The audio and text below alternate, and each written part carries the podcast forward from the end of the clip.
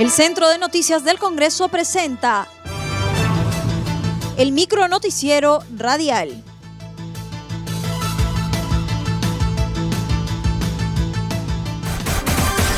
¿Cómo están amigos? Les saluda Rómulo Vargas. Hoy es miércoles 12 de mayo del 2021 y estas son las principales noticias del Congreso de la República. Presidenta del Congreso sustenta proyecto sobre fortalecimiento forzoso. En Comisión de Constitución, la presidenta del Congreso, Mirta Vázquez, expuso sobre el proyecto de ley que busca modificar el fortalecimiento forzoso a las personas que se ven obligadas a salir de su lugar de origen debido a catástrofes naturales como la pandemia que atraviesa el país. La titular del legislativo indicó que la norma propone regular políticas de reintegración, reinserción, reparación en situaciones de emergencia. Entonces, proponemos con esta norma regular políticas de reintegración en los lugares donde estas personas eh, van a sentarse, políticas de reinserción, políticas de reparación, incluso para la protección de estas personas forzadas a desplazarse internamente dentro del país. Em, eh, y, proponemos incluir justamente estas situaciones de emergencia sanitaria como la pandemia, ¿no? Eh, en concreto, lo que, lo que proponemos es una modificación y ampliar el alcance de esta antigua ley que tenemos, la ley 28223, que regula los desplazamientos forzosos, pero solamente en contextos de conflicto armado interno. No tenemos, esta ley no alcanza, por ejemplo, a proteger a las personas que se ven desplazadas por estas situaciones más eh, coyunturales y de catástrofes mencionó que se propone adecuar la norma no solo para atender a los procesos de desplazamientos internos en caso de violencia generalizada, sino que se amplíe en casos provocados por la naturaleza y el ser humano.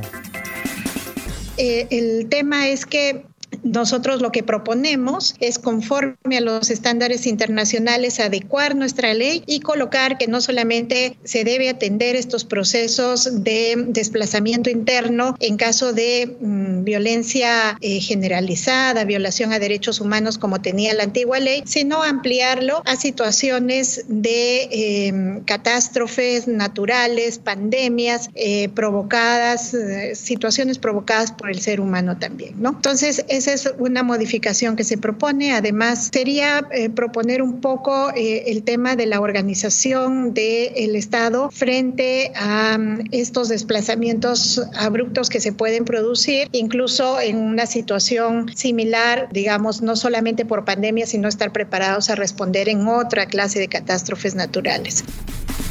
Contralor propone marco normativo único para evitar puertas giratorias en el sector público.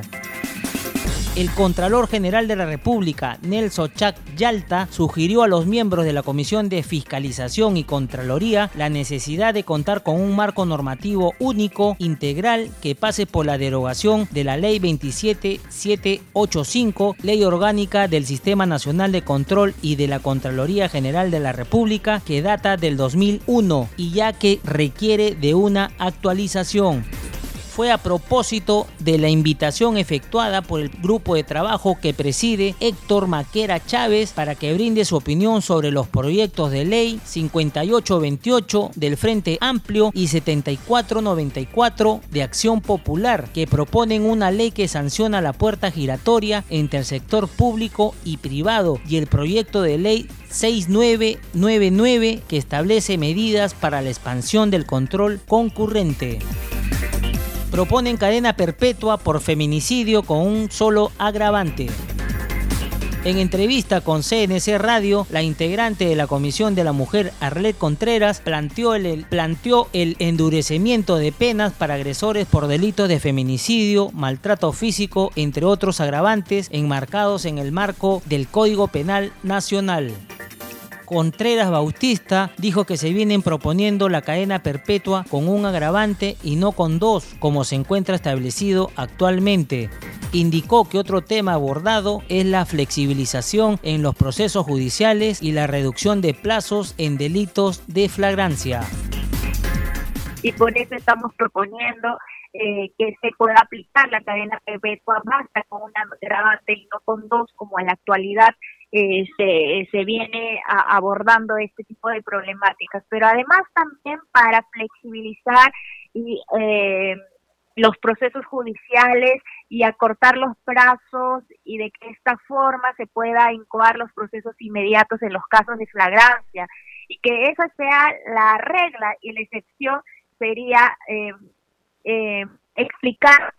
correspondería eh, la aplicación de procesos inmediatos y se seguiría con el proceso común, ¿no? Que de por sí es larguísimo, es tedioso, imposibilita el acceso a la justicia de las víctimas, de los familiares y deja en total impunidad a los feminicidas, a los agresores de las mujeres, ¿no? Dio a conocer que hay un proyecto de ley contra el feminicidio que se tiene predictaminar y someter a votación en la Comisión de la Mujer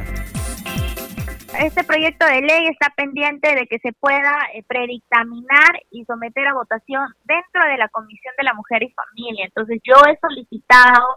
de manera reiterativa a la presidenta de la comisión, ¿no? Que lo priorice, porque estamos contra el tiempo, no tenemos mucho tiempo, ya se va a acabar nuestra gestión, entonces necesitamos ponerle todo el acelerador y hacer que esta propuesta que resulta tan importante, tan necesaria, eh, salga adelante, llegue al pleno y en el pleno finalmente se debata y se apruebe, porque eso es lo que esperamos, que se apruebe, que se convierta en una ley, que se acerque más a, atender este eh, tipo de demandas, a enfrentar la violencia en contra de las mujeres, que resulta siendo esa otra pandemia, ¿no? De la que ahora no se habla mucho, pero que lo vemos de manera diaria, todos los días recibo reportes de casos de violencia.